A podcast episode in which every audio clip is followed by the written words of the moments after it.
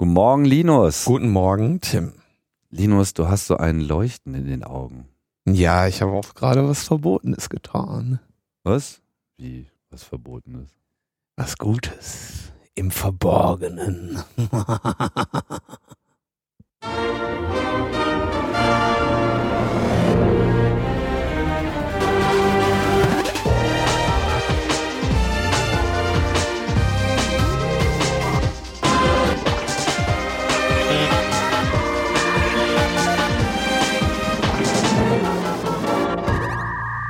Logbuch Netzpolitik.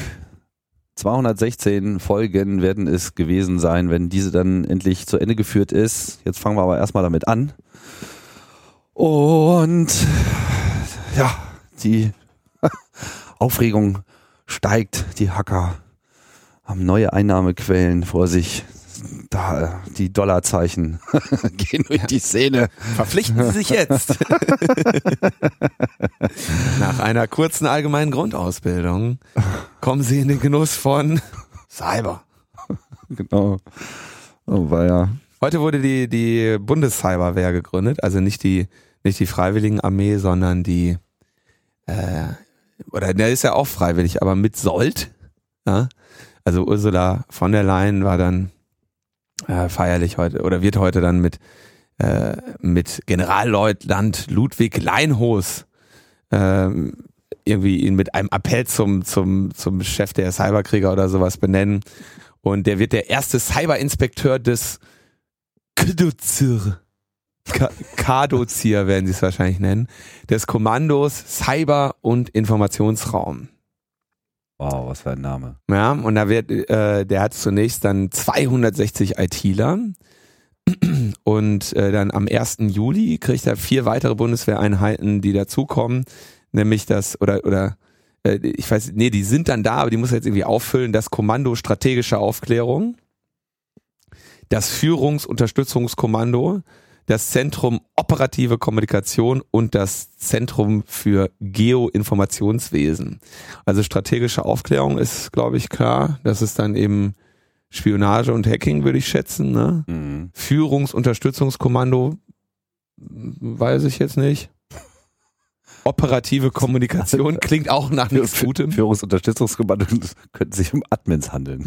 Stimmt, das sind die Admins, genau. Dann das Zentrum Operative Kommunikation, das klingt so ein bisschen nach wahrscheinlich äh, sichere Kommunikation irgendwie unterhalten, Verschlüsselung oder sowas. Und das Zentrum für Geoinformationswesen. Die klicken dann in Google Maps rum. Dabei. Sollen wir das nochmal nachgucken? Ist eigentlich auch egal. Ja. Insgesamt wollen sie 13.500 Posten haben. Das ist stark, weil das sind mehr Besucher, als wir beim CCC-Kongress haben. Ja, wie wollen Sie die denn dann füllen? Ist schwierig. Also, ähm, Ah. was ich dann noch ganz interessant finde, das wird in einem Artikel von äh, Detlef Borchers hatte den, glaube ich, geschrieben bei Heise, ähm, so am Rande erwähnt, angegliedert ist ferner das, das Forschungszentrum für Cybersicherheit der Universität der Bundeswehr in München, wo dann auch die zentrale Stelle für Informationstechnik im Sicherheitsbereich CITES äh, ist. Ich wollte mich jetzt erstmal noch darüber aufregen, ob die denn keine, äh, hier, wie heißt das, Wehrausschlussklausel haben, aber okay, ist die Universität der Bundeswehr. Insofern, die werden wahrscheinlich ähm, so etwas nicht haben. Ja, Also was Ähm, heißt denn, die einzelnen Standorte bleiben erhalten? Das ist, ähm, wahrscheinlich, ähm, die haben die schon welche. Nee, die werden das wahrscheinlich an den existierenden irgendwie machen, oder? Also machen keinen neuen Standort, sondern genau, die, das irgendwo ran. Das ist ja im Internet, das ist ja völlig egal, in welcher Pampa die dann da rumhängen. Hauptsache, Hauptsache, die haben sich da mit dem Spaten äh, durch den Wald eine Faser hingelegt und dann können die hacken. Ja, ich dachte mir schon, die müssen vielleicht noch mal ein paar DSL-Anschlüsse nachbeantragen. Ja, die Sache, also Die sind ja auch teilweise so richtig, wirklich in der Pampa. Das könnte ja dann durchaus auch äh, die sonstige digitale Strat äh, Digitalisierungsstrategie voranbringen, ne? voranbringen, weil da überall. Ja, oder dass die Leute in der Pampa, die eh, sag ich mal, vielleicht wenig, ja jetzt. wenig berufliche oder Bildungsaussichten haben, dann sagen, ja, dann gehe ich halt zum Bund, da habe ich das Internet. Das wäre doch, Ja, vielleicht ist das und vor allem, Strategie. ich meine, äh, wenn man sich mal so anschaut, wie so eine Bundeswehr, also überhaupt so eine Armee vorgeht, die haben ja sowas wie Brückenpanzer und so weiter, weißt du, so Schnellausbau. Und wenn die das mal für Glasfaser auch umsetzen, Ja, dann poltert hier vielleicht äh, demnächst einfach so ein Trupp äh, durch die Straße, die dann erstmal hier die äh, militärische Infrastruktur bereitstellen muss in Form von Glasfaser. Wir, wir brauchen Datenautobahn jetzt.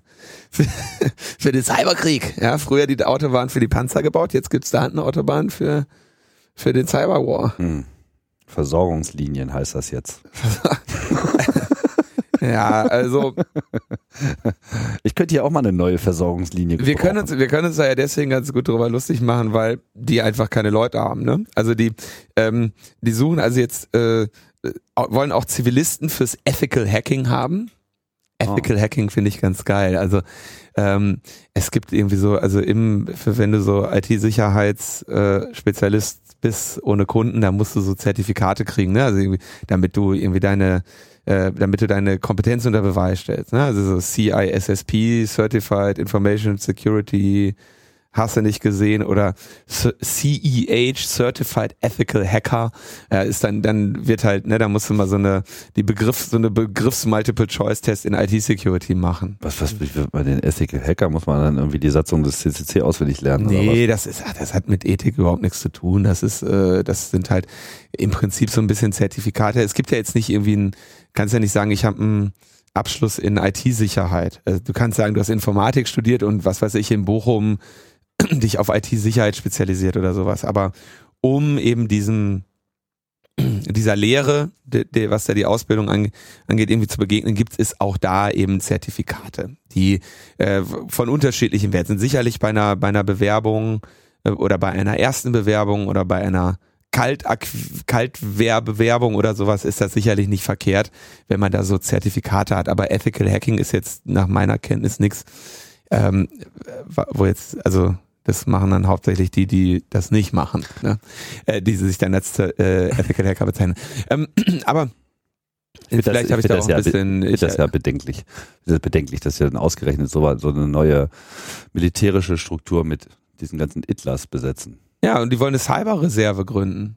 Das auch noch, ne? Also einmal diese ganzen Verpflichtungsfu und das, was du jetzt gerade siehst, ähm, äh, diese, diese Werbeplakate, die überall hängen, ne? Freiheit, wir verteidigen Freiheit jetzt auch im Netz, äh, wann darf man Hacker hacken und solche Geschichten, haben wir uns ja schon seit längerem drüber lustig gemacht, ne? Und das ist auch lustig, weil im Prinzip hättest du dir vor, vor, vor zwei Jahren in einer Runde, was weiß ich, nach dem dritten Joint und dem fünften Fass Wein äh, irgendwie das nicht ausdenken können, was die heute tapezieren. Da hättest du, das wäre ein Treppenwitz Witz gewesen, was die, was die gerade hier an, an Plakaten aufhängen. Na, da hättest du in einer, in einer lustigen Runde gesessen, hättest gesagt, nee, komm, das können wir nicht machen, das merken die sofort, das ist doch völlig übertrieben. Ja. Wir haben doch, glaube ich, sogar mal irgendwie so eine, das war da sogar ein Sendungstitel, unsere Freiheit wird auch im, an der Firewall verteidigt. Das haben die am Ende plakatiert. Das meinen die, das meinen die offenbar ernst. Ähm, noch dazu, was auch nicht witzig ist, ist, dass ich meine, heute ist im Prinzip offiziell der Tag, wo die Bundesrepublik Deutschland und ihr Militär nicht nur entschieden haben, sondern auch in die Tat umsetzen, dass dieses geniale, weltumspannende Netz, was wir irgendwie seit etwas mehr als zwei Jahrzehnten haben, was äh, eine ganze Menge Wissen, Freiheit und sonst was in diese Welt gebracht hat und ein paar Probleme, jetzt zum Kriegsschauplatz wird. Und ich finde, finde eigentlich nichts enttäuschender als das. Wenn man irgendwann mal sagen würde, so die Geschichte der Menschheit und sagt, guck mal hier, dann haben die, äh, sind die irgendwann auf die Idee gekommen, haben die gesagt, gibt eins und null, machen wir einen Computer draus. Dann haben die eine rasante Entwicklung hingelegt, dann haben die diesen, diese Computer vernetzt, dann haben die Licht durch Kupfer gepresst, um, um miteinander zu reden und die haben Ideen des freien Wissens und der freien Software und alles Mögliche geschaffen. Ja, Wikipedia, die haben auf einmal das Wissen der Menschheit dokumentiert. Die sind hingegangen, haben sich gegenseitig irgendwie mit Freifunk das den Zugang zum Internet verschafft. Die haben auf einmal konnte jeder bloggen und dann ja und dann ist äh, Militär reingegangen. Ich bin mal gespannt. Also ich weiß jetzt nicht Mach- genau, ob wir demnächst Blauhelm-Soldaten kriegen weil- bei Cyberangriff oder so, ne? Aber das ist schon irgendwie eine, eine ziemlich historisch gesehen traurige Geschichte. Ja, andererseits machen wir uns auch nichts vor. Ich meine, die, die, die Bedeutung des Netzes ist halt jetzt auch da gelandet, wo wir sie auch immer gesehen haben. So. Ja, Und sie umfasst halt, äh, sie, sie definiert jetzt auch den Wirtschaftsfluss, damit das Geld und damit auch die Einflusssphären. Und es ist ja auch jetzt nicht so, dass es dort keine realen Angriffe gibt. Ja, Ob die Bundeswehr in dieser Form da jetzt äh, die richtige Antwort ist, I don't know. Andererseits könnte man ihr vielleicht auch schon fast vorwerfen, wenn sie sich jetzt zumindest nicht Kompetenzen aneignet in diesem Bereich, dann ist sie wahrscheinlich auch. Äh, es ist, ich will da gar nicht sagen, die Bundeswehr hat jetzt die, die Welt äh, zu einem schlechteren Ort gemacht. Das ist äh, im Zweifelsfall leider notwendig. Ich bin äh, sich als Staat darauf vorzubereiten, dass das eine Rolle spielen wird, deshalb. Und ähm, ich meine nur so historisch ja, ja. hat man sich das anders, also unsere romantische Verklärung. Unsere romantische Verklärung, der wir mehrere Jahrzehnte angegangen haben, da hätte es jetzt nicht gesagt, ah geil, lass uns Internet machen, da können wir Krieg führen. So, das ist halt irgendwie so ein Scheiß. Mann, ey. Menschheit ist ja. äh, schwierig. Ist schwierig. Ähm, Braucht auf jeden Fall noch eine Weile. Aber wenn du dir jetzt mal anschaust, was die für Personalbedarf haben, ne? also nach Angaben der Bundeswehr werden 2017, 2018 insgesamt noch 1000 IT-Soldaten und 800 zivile und militärische IT-Admins gesucht. Mit erf bereits erfolgter höherer Ausbildung. Ich frage mich, wie die, was die für eine Vorstellung haben. Ich glaube nicht, dass, dass es die gibt. Also wenn ich mir anschaue, wie verzweifelt ungefähr jedes Unternehmen, was irgendwas mit IT zu tun hat, gerade ähm, Fachkräfte im IT-Sicherheitsbereich sucht. Ähm, dann halte ich das für absolut ausgeschlossen, dass die Bundeswehr auch nur in die Nähe dessen kommen wird, diesen Personalbedarf äh, zu decken. Ähm, wenn ich mir weiterhin anschaue, und das soll jetzt, also ähm, ich war ja eine längere Zeit auch für das äh, Recruiting äh, in einem Unternehmen äh, zuständig.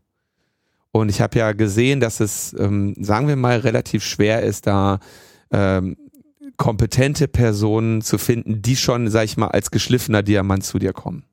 Ja, du, du, findest ähm, viele Leute, wo du sagst, okay, denen kann man eine Chance geben. Und dann entpuppen die sich entweder als ein großartiger Treffer und legen wahnsinnige Sachen hin oder eben nicht. Aber die, die Bundeswehr geht hier, ist ganz normal, ne? Aber die Bundeswehr geht hier hin und sagt, sie wollen bereits erfolgte höhere Ausbildung haben. 1800 Leute, wo sollen die denn herkommen? Diese 1800 Leute, wenn die sich bei Xing oder LinkedIn anmelden, kriegen zweimal die Woche, ähm, keine Ahnung, 40 Jobs angeboten. Zu ganz anderen Tarifen. Zu ganz anderen Tarifen, ja. Gut, ich meine, das wird also nicht funktionieren. Wird, wird also sicherlich schwierig sein, über kurz oder lang müssen Sie natürlich äh, darüber nachdenken, wie Sie quasi auch äh, junge Rekruten äh, in der Hinsicht natürlich auch einen Ausbildungsweg bieten, wie sie das ja in den vielen anderen Disziplinen, die sie im militärischen Bereich brauchen, auch tun.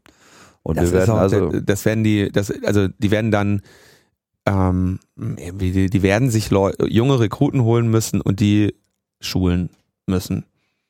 Das ist, das ist da, und dann werden sie halt, das können sie wahrscheinlich dann irgendwie Schweinegeld für Trainer ausgeben aus der freien Wirtschaft und die und irgendwie gucken, dass sie sich da eine Truppe aufbauen. Aber mhm. 1800 geschulte Kräfte innerhalb der nächsten zwei Jahre, boah.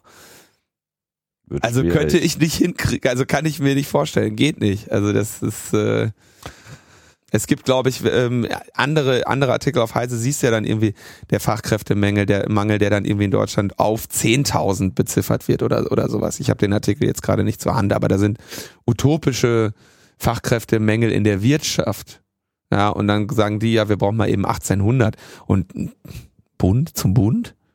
Ja. Dann wirst du erstmal irgendwie, die müssen ja auch durch die Agger. Ja, es ist ja auch nicht so, dass das die einzigen wären, die äh, Hacker suchen, sondern äh, alle suchen ja auch Hacker. noch andere Dienststellen, die ja. äh, da auch äh, Nachholbedarf haben. Ähm, ja, eigentlich eigentlich alle. Ne? Also äh, im Prinzip alle, das äh, gibt jetzt so, also BND, Verfassungsschutz, äh, Polizei, alle brauchen Hacker und haben ein Problem. Ne?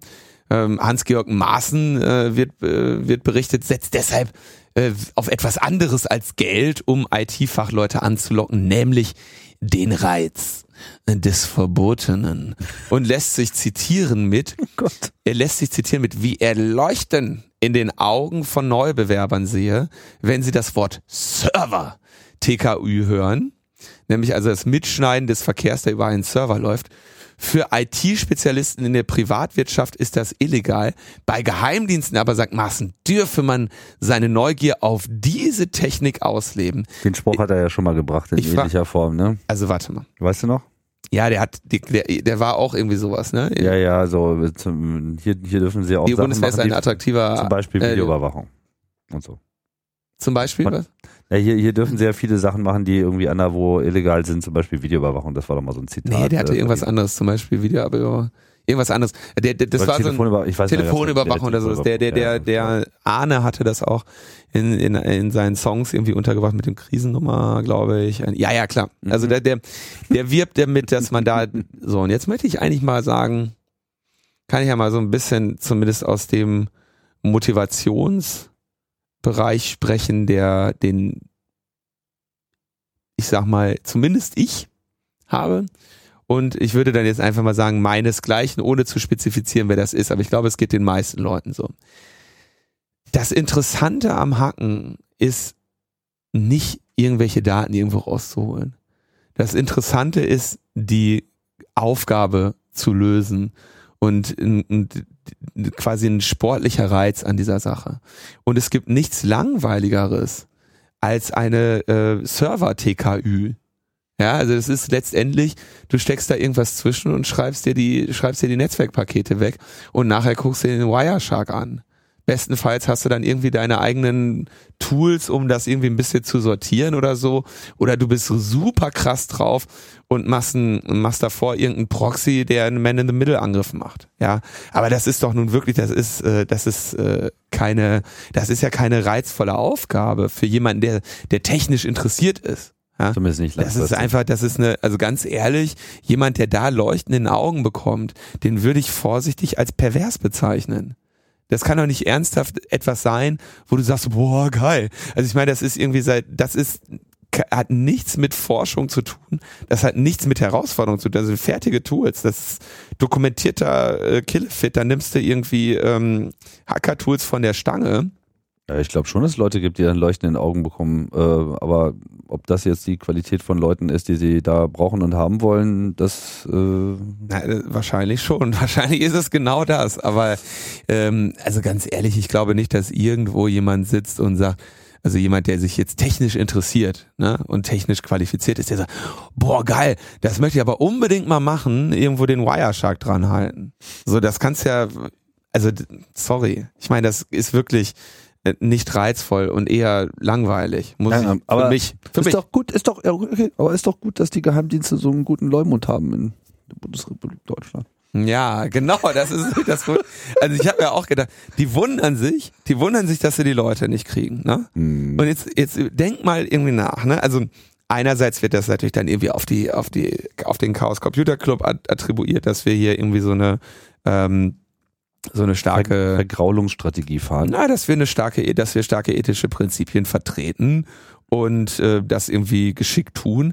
Maßen, äh, habe ich ja auch mal bei so einer Veranstaltung gesehen, der sagt ja dann, also der spricht ja, hatte ich auch, glaube ich, hier zitiert, der spricht ja dann von einer Datenschutzlobby und redet da irgendwie so von den Leuten, die so den ewig gestrigen, die irgendwie in den Urteilen der 70er Jahre verhaftet sind und nicht in der Neuzeit angekommen sind, in der es Computer gibt. So, so redet der halt, ne? also versucht Datenschutz als antiquiert darzustellen oder, oder den Anspruch, an den Schutz des Individuums als irgendwie antiquierte Idee vor, äh, darzustellen. Sei ihm ja gegönnt, kann er machen. Und ich freue mich natürlich auch, wenn gesagt wird, das läge am am Chaos Computer Club und seinen äh, strengen ethischen Prinzipien, die wir hier, wie wir hier über Jahrzehnte die Hacker-Szene verdorben hätten, freue ich mich auch, wenn sowas gesagt wird. Aber schau mal, du hast irgendwie den, den NSA und BND-Skandal. Hacker-Szene verdorben ist ja auch gut. Ich meine, ja, das war jetzt meine Worte. Ja, ne? weil wir waren ja auch lange Zeit einfach die einzige, die es gab. Also das, das heißt denn hier verdorben. Also, ne, hast, so, hast, so war sie halt. Du hast jahrelang BN, äh, NSA und BND-Skandal. Du hast einen Verfassungs Verfassungsschutzskandal nach dem anderen. Ne? Das ist ja nicht nur mit, dann guck dir diese, diese ewigen Verquickungen und so weiter mit dem NSU an. Du hast ähm, mehr, ich weiß nicht, eine, alle zwei Jahre zuverlässig äh, Staatstrojaner-Skandale. Und jetzt wundern die sich allen Ernstes, dass sie kein Personal finden. Wer hat denn Bock, ähm, bei diesem Arbeitgeber anzufangen? Die haben einfach ihren öffentlichen Ruf dermaßen versaut, dass ich glaube noch nicht mal mehr irgendein Schüler, der jetzt gerade nachwächst und vielleicht sogar sagt, du, ich würde vielleicht gerne sogar das machen. Ich habe, ich weiß nicht, ich vielleicht sitzt da ja einer und sagt, ich bin mittelmäßig begabt. Für mich ist so eine äh, Server TKÜ schon spannend genug. Das ist ja, das kann ja auch spannender werden. Ja, das kann ja auch technisch ähm, interessant werden, wenn du jetzt zum Beispiel so einen Tor Hidden Service suchen musst dann bist du ruckzuck von einer, von einer trivialen Aufgabe auf einmal in einer, wo du mit einem Team mehrere Wochen dranhängst und vielleicht ist das ja was, wo du echt sagst so, das reizt mich, das, ich habe dann auch das Gefühl, etwas Gutes zu tun. Das kann ja sogar sein. Aber dann meinst du nicht ernsthaft, dass du bei so einem, so einem ekeligen und unsympathischen Verein arbeiten möchtest, der einfach nur ähm, scandal-ridden ist, wie man sagt. Also es ist einfach, der ist durch. Da gibt's jetzt einfach ein Skandal nach dem anderen. Ja, dann äh, hier. Und, und vor allem äh, am laufenden Meter. Am laufenden Meter. Am laufenden Meter von der Bundesregierung mit Etaterhöhung bestraft wird. ja. Und dann hast du, dann hast du, äh, na, Landesverrat habe ich jetzt noch außen vor gelassen. Ne? Mhm. Also es ist doch niemand so. Naja, also niemand, niemand ist relativ, äh, wir wissen, es gibt immer noch genug ja, du kannst Leute, ja für ein mexikanisches Drogenkartell arbeiten. Die haben noch einen schlechteren Ruf. das stimmt allerdings. Die haben schlechten Ruf, tatsächlich. Musst du dir überlegen. Nur die bei denen kannst du ja nicht aussuchen, ob er für die Arbeit ist oder nicht. Ja. So, aber da muss man, so, die, die, andererseits, die haben, die haben jetzt das Problem, dass sie inzwischen sich gegenseitig die Leute abwerben. Also äh, die, die, Person, das, die Personalgewinnung ist ein dermaßenes Problem, dass die äh, ja, sich gegenseitig die Leute abwerben und irgendwie der, der Verfassungsschutz irgendeinen vom BND holt oder, oder sowas, das äh, ist Methode. Und natürlich, dass sie intern schulen müssen. Und ich denke, das ist die einzige Strategie, äh, die für die aufgehen würde, sich jetzt junge, motivierte Leute zu holen, falls sie die finden, und denen eine erstklassige, ähm, äh, eine, eine erstklassige äh, Ausbildung in diesem Bereich zu verschaffen. Mhm.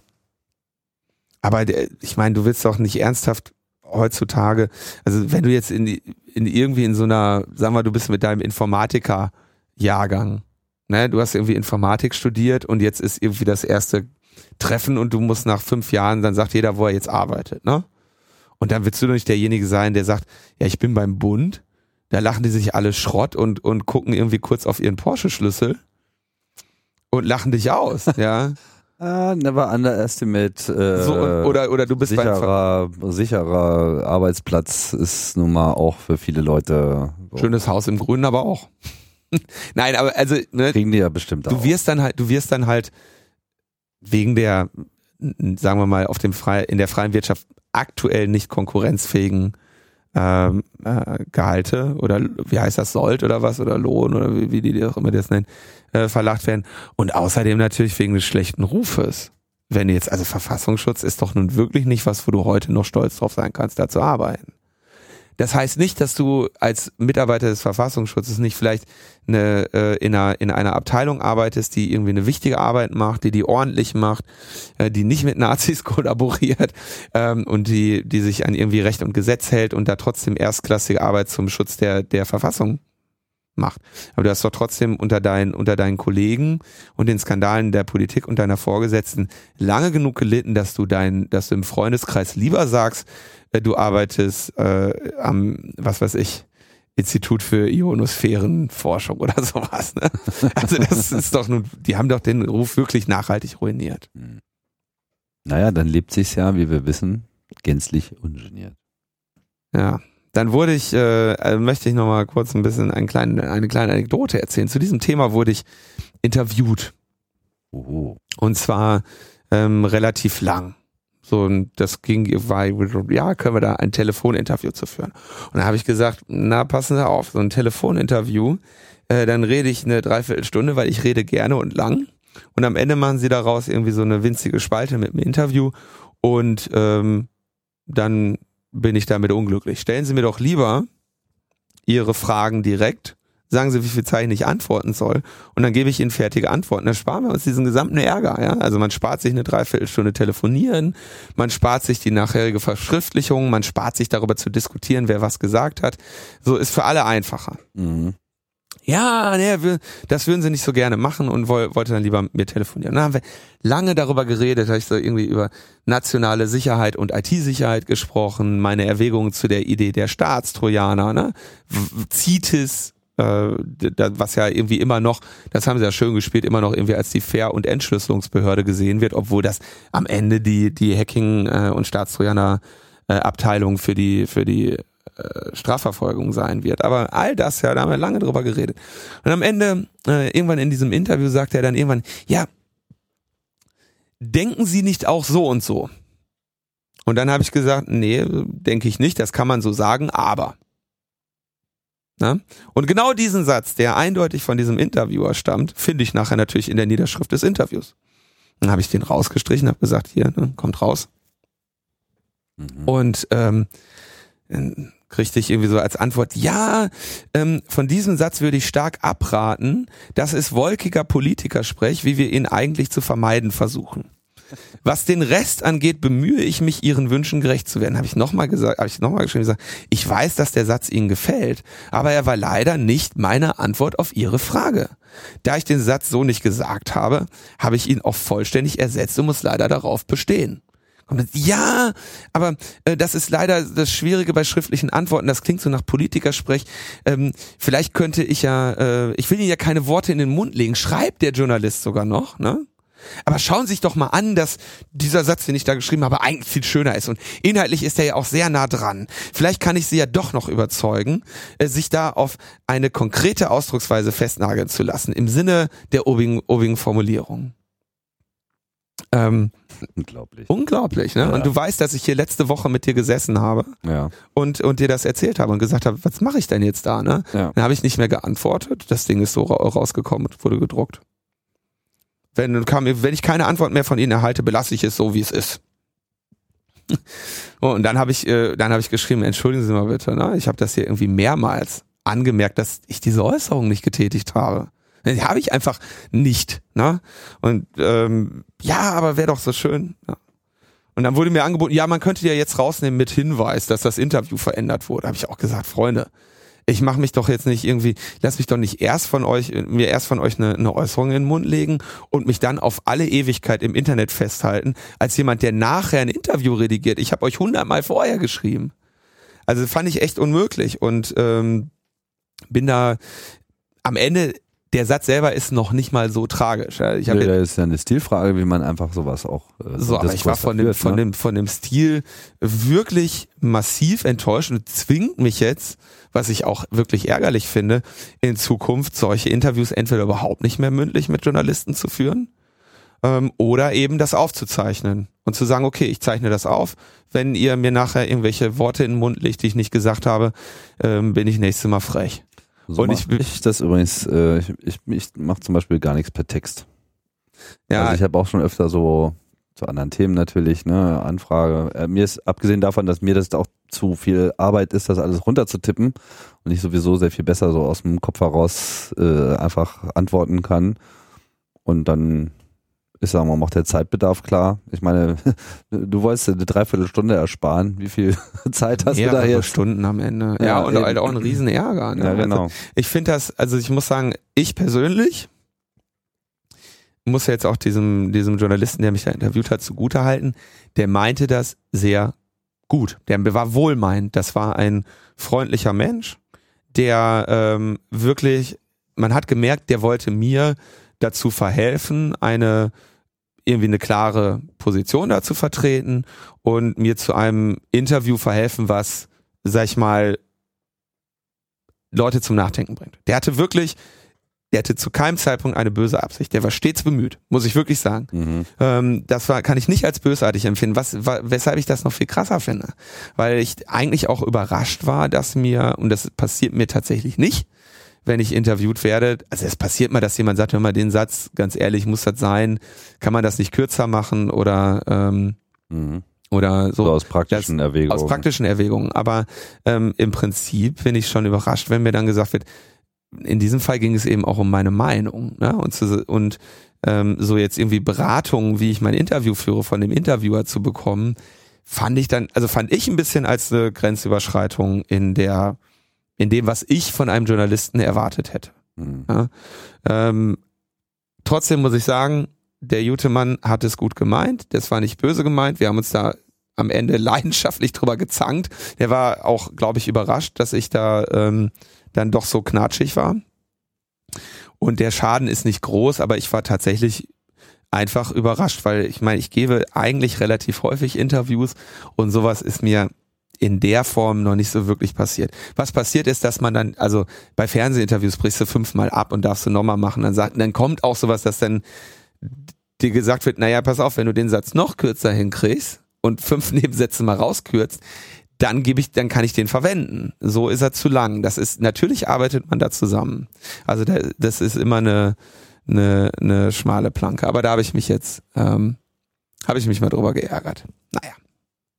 Trotzdem, ähm, die Berichterstattung zu dem Thema ist breit und ähm, auch wenn ich, muss ich ganz ehrlich sagen, ich finde das natürlich, mich, mich füllt das auf eine gewisse Weise mit Freude, dass diese Institu Institutionen Probleme haben, Personal zu finden. Sowohl das Militär äh, als auch äh, Verfassungsschutz und sonstige.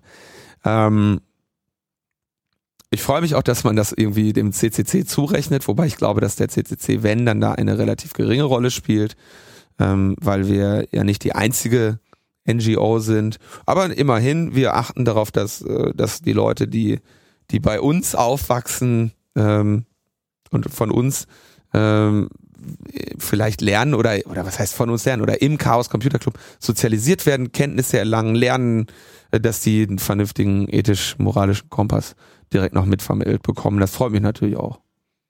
Ja. Ich glaube aber ehrlich gesagt, dass äh, diese Institutionen mehr unter ihrem eigenen Ruf leiden als als unter uns.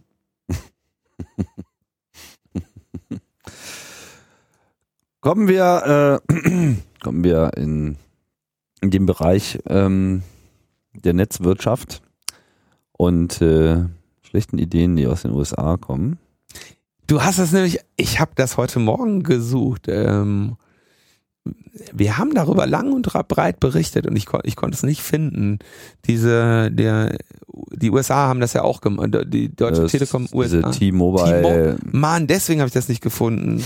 Mhm weil das T-Mobile heißt bei denen. Ja, nicht Telekom. Mhm. Also ich glaube sogar, die verwenden sogar diesen Namen, ne? Dieses Stream On. Ja, also das worum geht's auch. denn Binge jetzt? Binge On hieß das bei denen. Binge On. Binge On, naja. Tja, ja. Ja, also es geht um da Netzneutralität und es geht um die deutsche Telekom. Wir äh, hatten ja auch schon mal darüber berichtet, es gab ja mal diese Spotify Flatrate bei der Telekom, wo man dann quasi äh, wenn man Spotify-Dienste nutzt, sprich sich da halt ein Audio-Streaming zukommen lässt, äh, entweder mit einem eigenen Account oder mit diesen damaligen freien äh, äh Diensten, also gibt es ja auch immer noch so freie mit Werbung etc. Wenn man das also macht, dann geht das eben nicht auf den eigenen äh, Daten, auf das eigene Datenvolumen, sondern läuft halt einfach mal so nebenbei. Ne? Das Zero-Rating ist ja auch generell in der Kritik äh, und es betrifft auch nicht nur ähm, hochkommerzielle Institutionen, sondern unter anderem ja auch die Wikipedia, die ja teilweise bei solchen Projekten mitgemacht hat, äh, aus nachvollziehbaren äh, Gründen, ne? weil sie ja sozusagen der Welt das freie Wissen zukommen lassen wollen. Aber das erzeugt dann auch mal wieder Kollateralschaden. Aber jetzt ist ja dieser Spotify-Dienst dann wieder eingestellt worden, nachdem wir in Europa äh, ja doch zumindest eine äh, gute Grundeinigung auf Netzneutralität bekommen haben.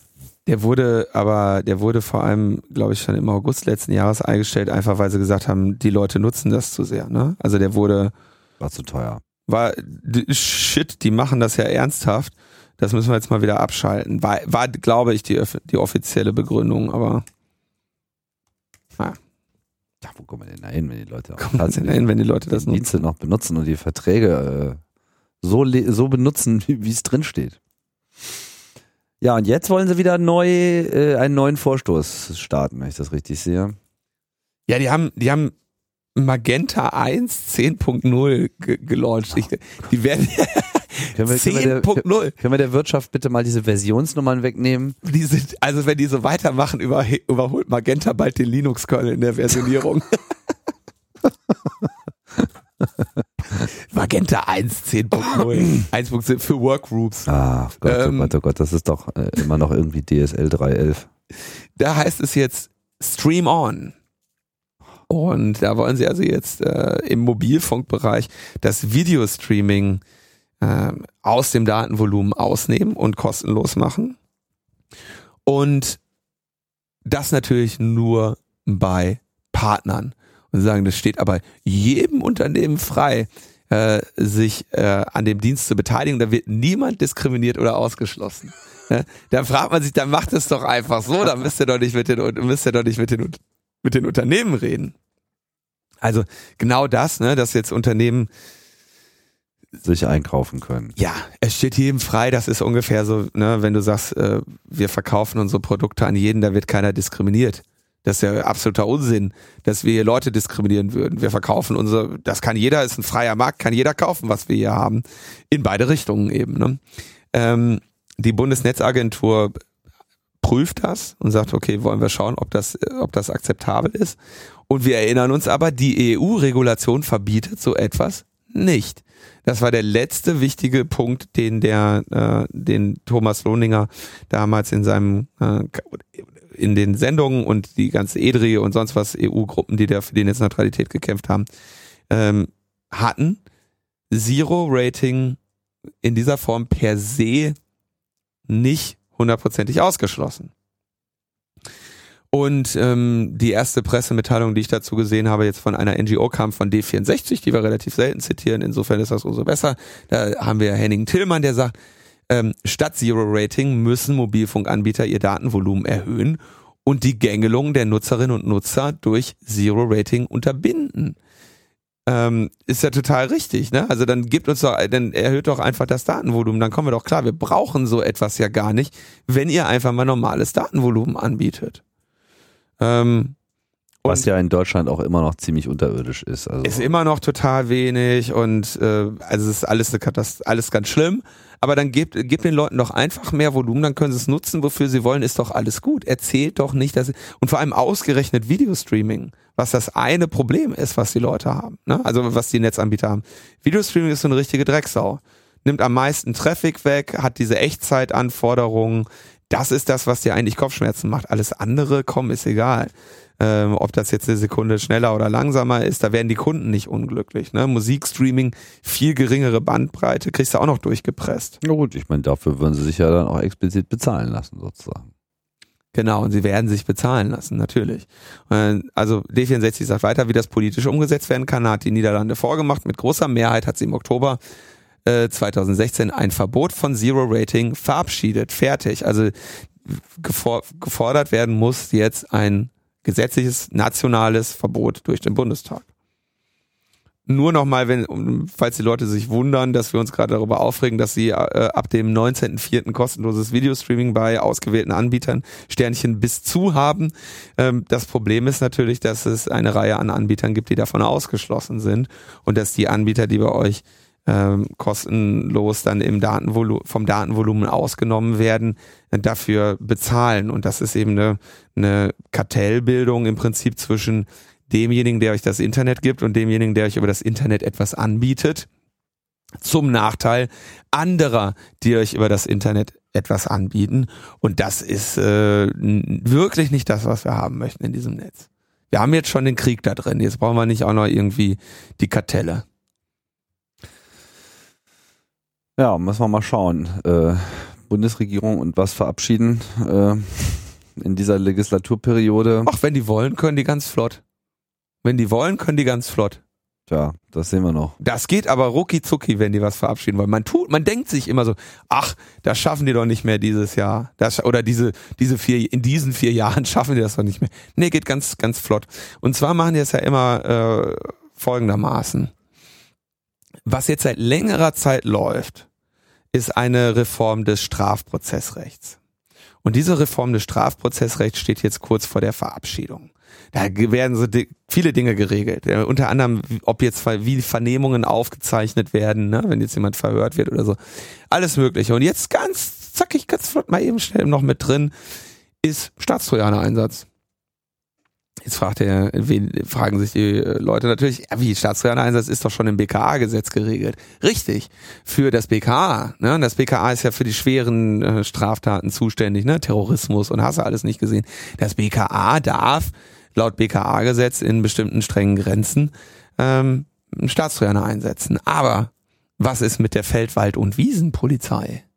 Was ist mit, äh, mit, mit Fahrraddiebstahl? Ja, da kann ja so ein Staatstrojaner auch helfen.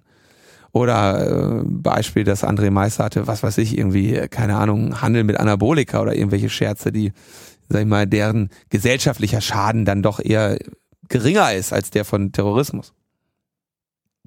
Da bleibt das Problem die Ermächtigungsgrundlage. Ermächtigungsgrundlage heißt, es gibt ein Gesetz, es muss ein Gesetz geben, was das erlaubt. Und die Argumentation der Vergangenheit war ja immer, naja, wir haben ja ein TKÜ-Gesetz, wo drin steht, man darf TKÜ machen. Und das reicht aus, diese Grundlage. Andere, die ein bisschen sich mit der Technik auseinandergesetzt haben, sagen natürlich, naja, du begehst aber eine Verletzung der Integrität des Gerätes und machst viel, viel mehr als nur eine, äh, kannst viel, viel mehr machen als nur eine Kommunikationsüberwachung. Aus diesem Grund brauchst, ist es verfassungsrechtlich nicht in Ordnung. Du brauchst, wenn, eine eigene Ermächtigungsgrundlage, die dir das explizit genehmigt. Und die brauchen sie jetzt und die haben sie jetzt schnell in die Strafprozessordnung, äh, dieses, äh, die, die Strafprozessordnungsreform äh, mit reingemogelt. Denn das hat ja bei der Datenhehlerei und der Vorratsdatenspeicherung auch schon so gut geklappt. Ne? Im letzten Moment so, Einfach mal was mit reinschreiben. So, letzter Moment, haben wir lange darüber geredet, alles klar, dann schieben wir das noch kurz mit rein. Ne? So, können wir jetzt abstimmen, ne? Kleine gar kein Problem. Kleine Änderung. So, in Ordnung, ne? Keine ist eigentlich nur Kommasetzung. hier, kleines Komma geändert. So, ja. jetzt zack, wollten wir doch eh immer. So, und das ist, also, man muss sich das mal so reinziehen, ne? Wie viele Jahre diskutieren wir jetzt über diese Staatstrojaner? Ich weiß gar nicht mehr, wann das erste mal, das ist so viele Jahre her, dass Andreas Bog damals vom Bundesverfassungsgericht war. Und dann kam das, und 2011 war dann der Staatstrojaner und die entsprechenden Skandale, die da rauskamen. Und dann BKA-Gesetz und ne, dieses Thema wird so lange behandelt. Und immer wieder war der Gegenwind. Ja, aber das geht doch hier um, um Terrorismus, das geht doch hier um, ne, um, um schwerste Straftaten, da mussten, müssen doch selbst die Hacker äh, das, ne, Denk doch mal einer an die Kinder. Denk an die Kinder und die Terroristen und so und nur schwerste Straftaten. Und es ist immer so, dass es dann im, im nächsten Moment aufgeweicht wird. Dieser, dieses Problem des Damm oder dieses, dieser, dieses Phänomen des Dammbruchs, was bei jedem derartigen Scheiß von den, der Netzcommunity oder den äh, Grundrechtlern oder wie man auch immer sie bezeichnen möchte oder den ewig gestrigen Datenschützern ja, angebracht wird.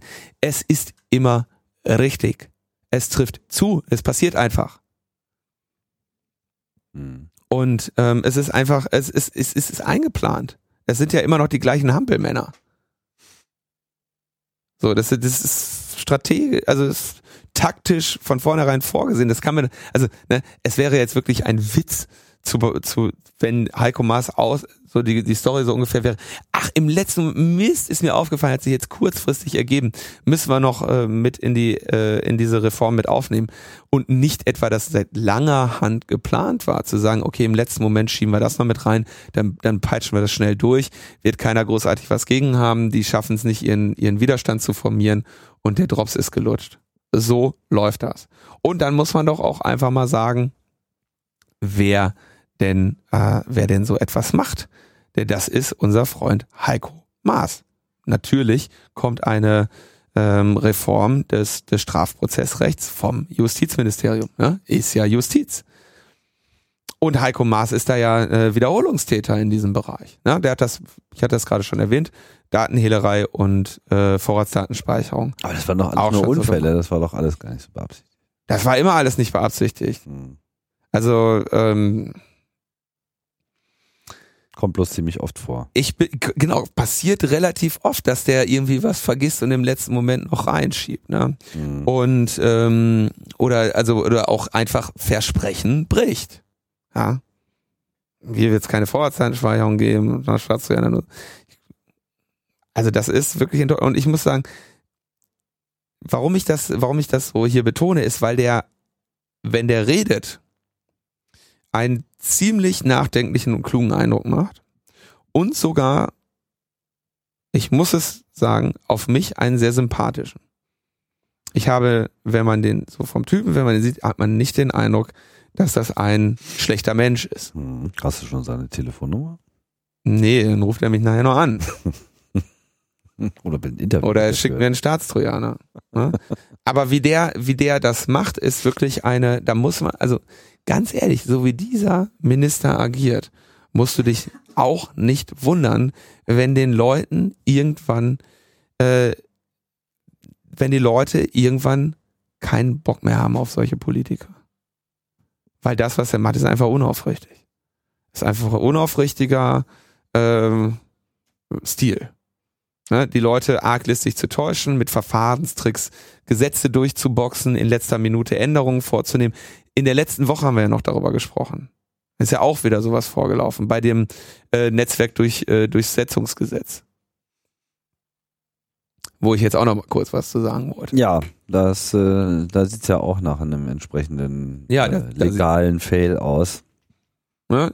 Da, also zwei Probleme, um das noch kurz aus der letzten Sendung nochmal zu rekapitulieren. Erstens, die Entscheidung darüber, was ein legaler oder illegaler Inhalt ist, wird einfach in die Hand der Plattformbetreiber gelegt und äh, die werden dann, es ist, ist einfach ganz normale Folge davon, dass die lieber zu viel als zu wenig löschen. Weil better safe sind, sorry. Das viel größere Problem äh, und ich, äh, ist die Bestandsdatenauskunft. Ja? Also mal eben flott, wem gehört diese IP? Alles klar, äh, abmahnen, fertig machen, äh, Anzeigen oder sonst was. Ne? Also haben wir schon in der letzten Woche herausgearbeitet. Bestandsdatenauskünfte sind das, was Abmahner antreibt und das soll in diesem Netzwerkdurchsetzungsgesetz ähm, verankert werden, auch für die zivilrechtlichen Auseinandersetzungen und dann bist du eben ruckzuck ähm, bei Abmahnung für schlechte Bewertungen, bei Abmahnung für äh, alle möglichen Scherze. Beleidigung. So, jetzt dann liest du heute nach Spiegelinformationen hat Maas Ministerium auf die massive Kritik der vergangenen Tage reagiert und einen entscheidenden Passus für den Beschluss im Kabinett abgeändert. Das lesen wir an dem Tag, wo die das beschlossen haben im Kabinett. Das heißt, Spiegel Online liegt vor, was dieses, was das Kabinett jetzt beschlossen hat als als Vorlage. Mhm. Dem der Allgemeinheit aber nicht. Also auch wieder so, ne? Also dahinter steckt wieder Heiko Maas, ne? Wird am letzten Tag noch was geändert, dann wird es im Kabinett gemacht und dann liegt es Spiegel Online vor und Spiegel Online zitiert nur Teile daraus. So entstehen unsere Kabinettsvorlagen und Gesetze. Klar, das geht jetzt nochmal, das wird ja dann herabgereicht in den Bundestag und so weiter, ne?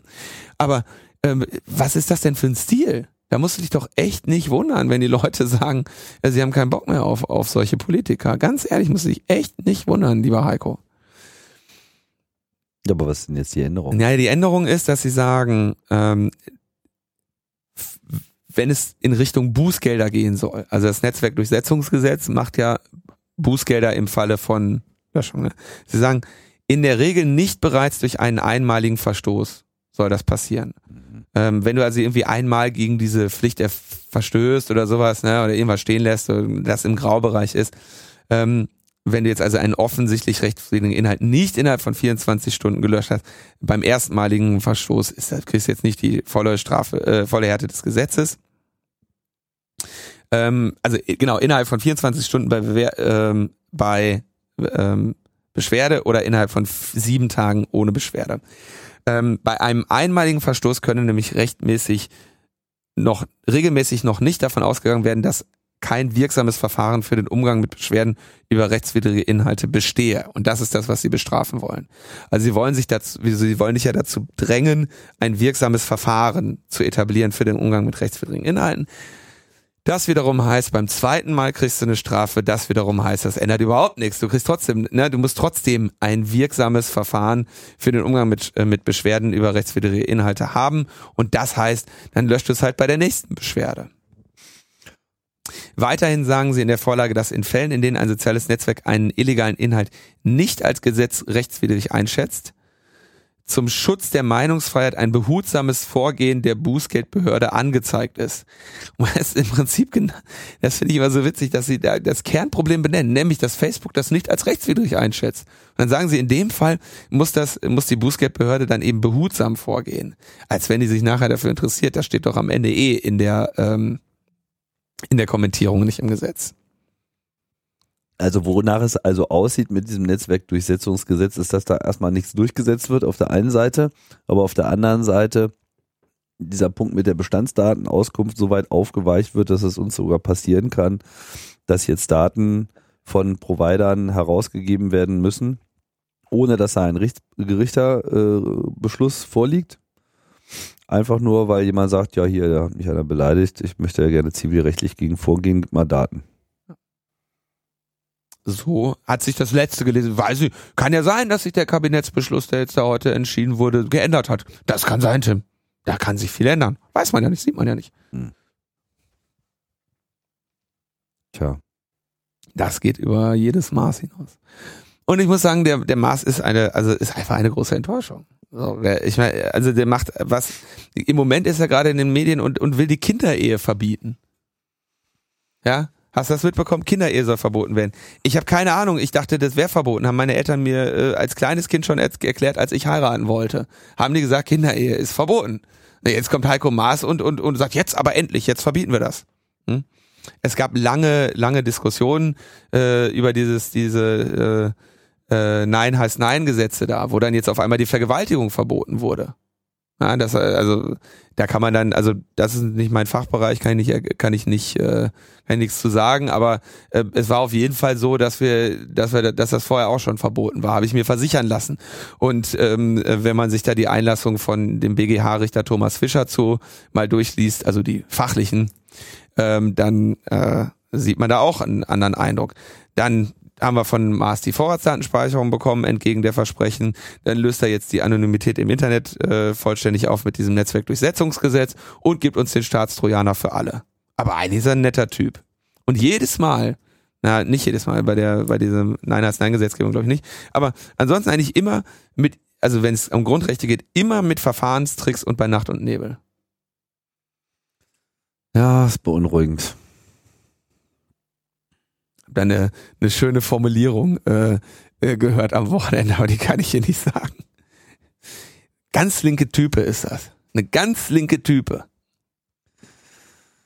Ach ja. In other news für äh, diejenigen, die, die noch nicht ausreichend beunruhigt sind. Die noch nicht ausreichend beunruhigt sind. ja. ähm, Kennzeichenerfassung an der Grenze gibt's jetzt. Ja, also die Bundespolizei darf ähm, zumindest vorübergehend auch ohne Wissen der Betroffenen automatisch an Grenzen äh, Kennzeichen äh, speichern und erfassen, um eben zu gucken, wer wann über die Grenze gefahren ist. Mit anderen Worten, äh, wer irgendwie jetzt regelmäßig äh, nach Holland fährt oder so für einen Kurzbesuch, mh, hm, der kann davon ausgehen, dass sich das demnächst in Datenbanken der Bundespolizei finden lässt. Ja, und vor oder allem nach Polen oder wir haben ja viele andere. Und ich ähm, weiß es jetzt nicht genau, aber ich vermute mal, an der Grenze heißt so viel wie im Grenzbereich, Grenzzonengebiet. Also das ist sozusagen vermutlich dieser Bereich, den auch der Zoll sozusagen mhm. äh, wahrnimmt. Das ist dann eben nicht nur an der Grenze und hinter dem Schlagbaum, sondern das ist dann. Nee, das ist, also wenn ich an verschiedensten Ein- und Ausfahrtsstraßen, aber das kann halt auch mal fünf bis zehn Kilometer ins Land hinein sein. Das weiß ich nicht hundertprozentig. Ich kenne nur, ich kenne eine fixe Anlage, die, ähm, äh, die, auf die ich mal hingewiesen wurde, auf dem Weg nach Polen und die war dann so im Prinzip einfach auf der Autobahn ab dem Punkt, wo du nichts anderes mehr machen kannst, als über die Grenze zu fahren. Ne? Also wo, wo einfach klar ist, letzte Ausfahrt ist vorbei, jetzt geht's ab nach Polen, ob du willst oder nicht. Mhm. Äh, da stand das Ding dann, wenn ich mich recht entsinne. Aber sowas gibt's natürlich auch mobil, ne? Machst du einfach, äh, ne? blitzt im Prinzip einfach jedes Auto, kurze Erkennung auf das ja, Kennzeichen. Und wahrscheinlich noch nicht mal groß blitzen. Ich denke, irgendwie Smartphone aus dem Fenster halten. Ja, die, die werden sich da schon Anlagen für bauen. Aber wunderbar. Das heißt also jetzt, ne, äh, schön. Schön, schönes Schengen, was wir da jetzt haben. Kannst jetzt irgendwie, kannst deine Nummernschilder fotografieren lassen. So, das nur am Rande, hat jetzt mit Netz nicht viel, nicht viel zu tun, aber wollen wir auch mal erzählen. Das ist bestimmt nur wegen der bösen Engländer, damit die dann irgendwie nicht mehr in die EU dürfen. Dann haben wir noch ein interessantes Urteil zum, zum File-Sharing. Äh, das wir als Public Service Announcement nochmal äh, kurz äh, wiedergeben. Also, Fall war folgender. Es wurde irgendein ähm, Musikalbum per Torrent geteilt. Irgendwie Rihanna oder, oder was weiß der Geier, irgend so eine Sängerin. Ne? Aktuelles Album wurde, äh, wurde, wurde über File-Sharing geteilt. Dann wissen wir ja, die Abmahn, die Abmahner sind selber mit in dem Torrent drin, protokollieren einfach alle IP-Adressen, äh, machen dann eine Bestandsdatenauskunft und versenden ihre Serienbriefe mit der Kostennote an alle, die in diesem Torrent drin waren und dann ähm, kannst du eben sagen, kannst du im Prinzip zahlen. So, jetzt sagten die Eltern, also die Anschlussinhaber, ähm, ja, wir waren das nicht. Wir kennen aber den wahren Täter in der Familie sagen aber nicht, wer das war. Und wir haben drei Kinder. So war der Sachverhalt. Und das Ganze ist vor den ähm, BGH gegangen, wenn ich mich jetzt hier nicht täusche. Nee, äh, Oberlandesgericht München. Das Oberlandesgericht München urteilte dann, naja, du bist nicht zu konkreten Nachforschungen innerhalb der Familie verpflichtet. Also du musst nicht rausfinden, welches deiner drei Kinder es war. Aber wenn du es weißt, da musst du den auch benennen. Und ähm, wenn du den nicht kennst, dann bist du von der Haftung befreit. Hm. Ähm, das heißt, das waren etwas unkluge Äußerungen, die die da getätigt haben. Der genau, der Bundes, äh, der BGH hatte nämlich vor kurzem entschieden, dass die Eltern nicht die Computer der Kinder oder Ehegatten durchsuchen müssen. Also, ne, du bist jetzt, was weiß ich, du bist das Oberhaupt der Familie, ähm, jetzt kommt der, kommt die Abmahnung und du fragst erstmal deinen Mann, ob der das war oder äh, deine oder und deine zwei Kinder, ne? So, und jetzt äh, sagen die alle, nee, war ich nicht. Oder äh, oder einer eines eine, eines der Familienmitglieder sagt, ja, scheiße, Kacke. Mhm. Ne? Und das musst du aber nicht machen. Du musst da nicht, du musst oder wenn die, du musst da nicht nachschauen. Und dann kannst du eben vor Gericht sagen, ich habe keine Ahnung, das sind alles Chaoten bei mir, so die hören auch nicht auf mich. Ähm, was meinen Sie, was los ist, wenn ich mal einen Tag nicht da bin, dann tanzen die auf den Tischen und dann kommst du aus der, kommst du aus der Nummer raus.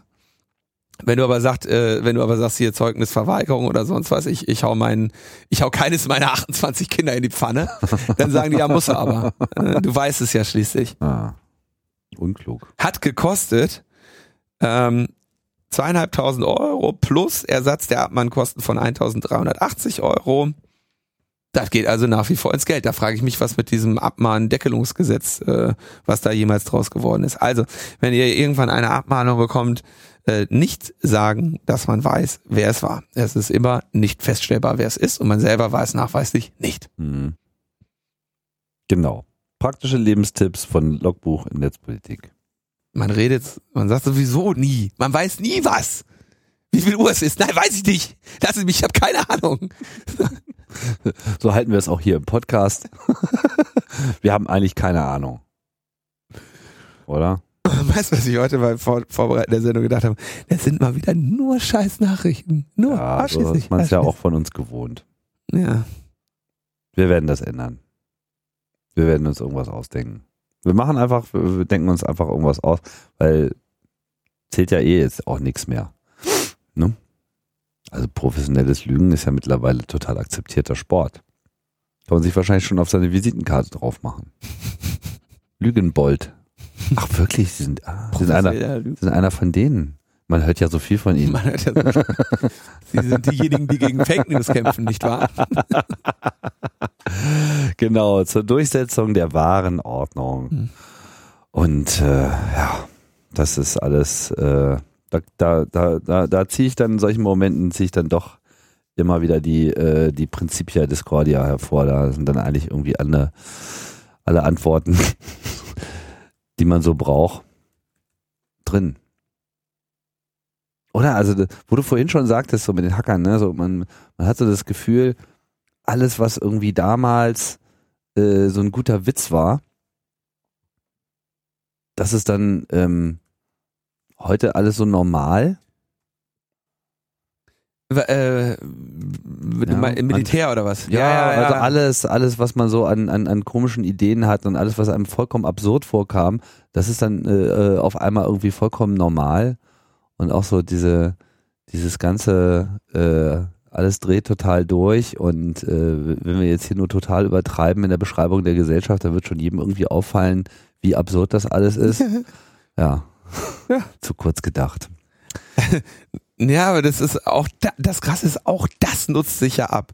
Du sitzt dann da irgendwie mit, äh, mit 1984 und, äh, ne, also, sie haben das in der Schule irgendwie damals behandelt, dann hast du gesagt, ja, wäre echt schlimm, wenn das so kommen würde, ne? Und dann sagst du irgendwann, dann sagst du ein Jahr lang, 1984 was not supposed to be an instruction manual. Und jetzt ist das irgendwie so, wie könnte man das nennen? Äh, Retro Science Fiction, ne? Ja, das ist also irgendwie so historischer Roman, eigentlich historischer Roman äh, in einer in einer anderen in einer anderen Steampunk-Welt, aber das haben wir eigentlich schon längst. Ja, vom Science Fiction zum Schulheft sozusagen. So, so hat man sich das, so hat man sich das damals vorgestellt. Lustig, ne?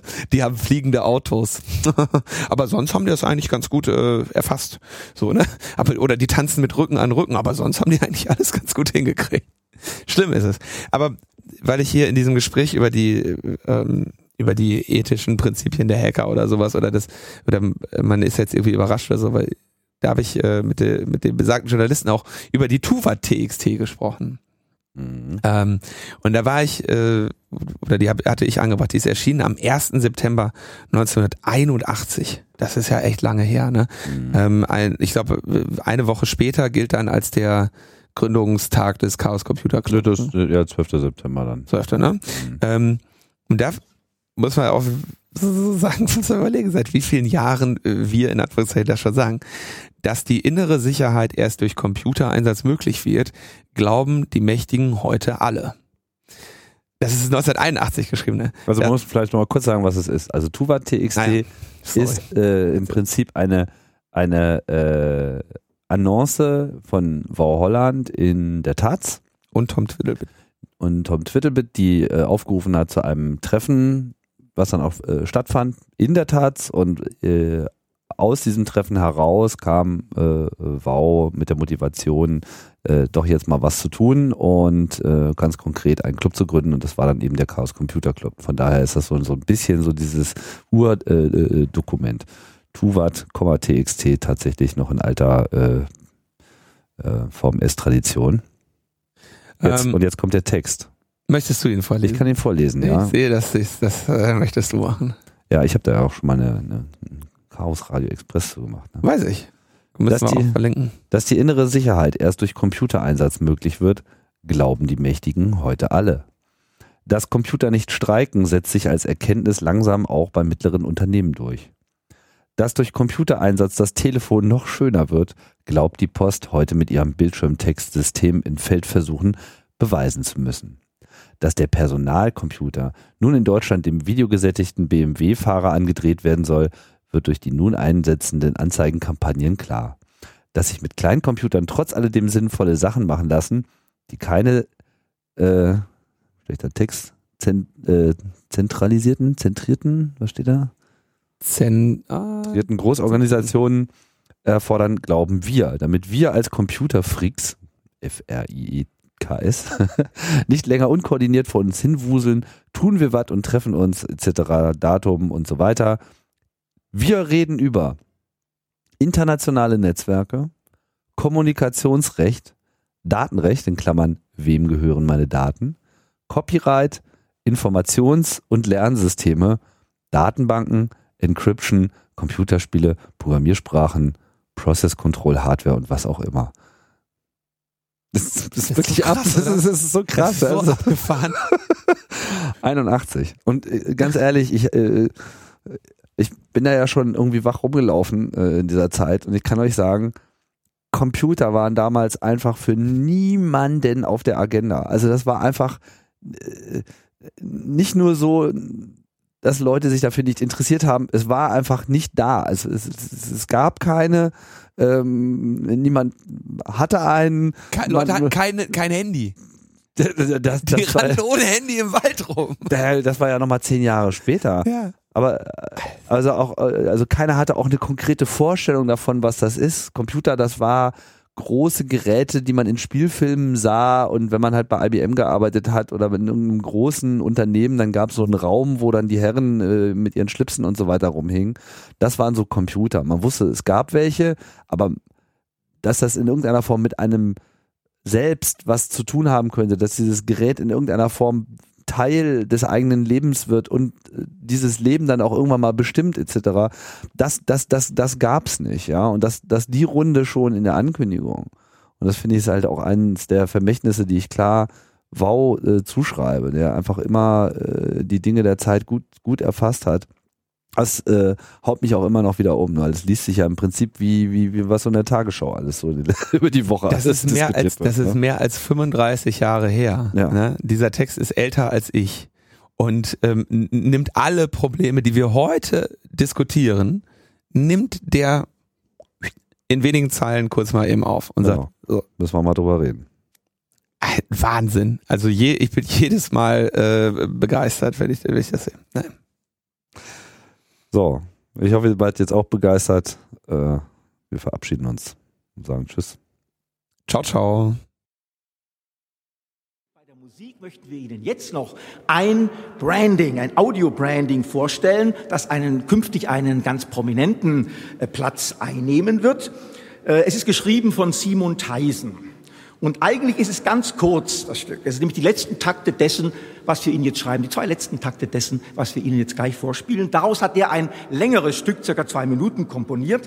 Und äh, thematisch steckt ganz stark dahinter das Morse-Alphabet. B und W. Also wer sie, wer da kundig ist, da, da, da, da, da, da, da, da, di, da, da, da, da, da, da, da, bam, bam, ba, ba, ba, da, da, da, da, da, da, dam, bam, bim. Also, das ist es. Jawohl. So. Habe ich gelernt, leider keine Ahnung vom Morsen sonst, aber habe gerade also aus äh, berufener Quelle schon gehört, das kann man wohl verstehen. Jawohl. Äh, so, jetzt also äh, Simon Theisen, wir dienen.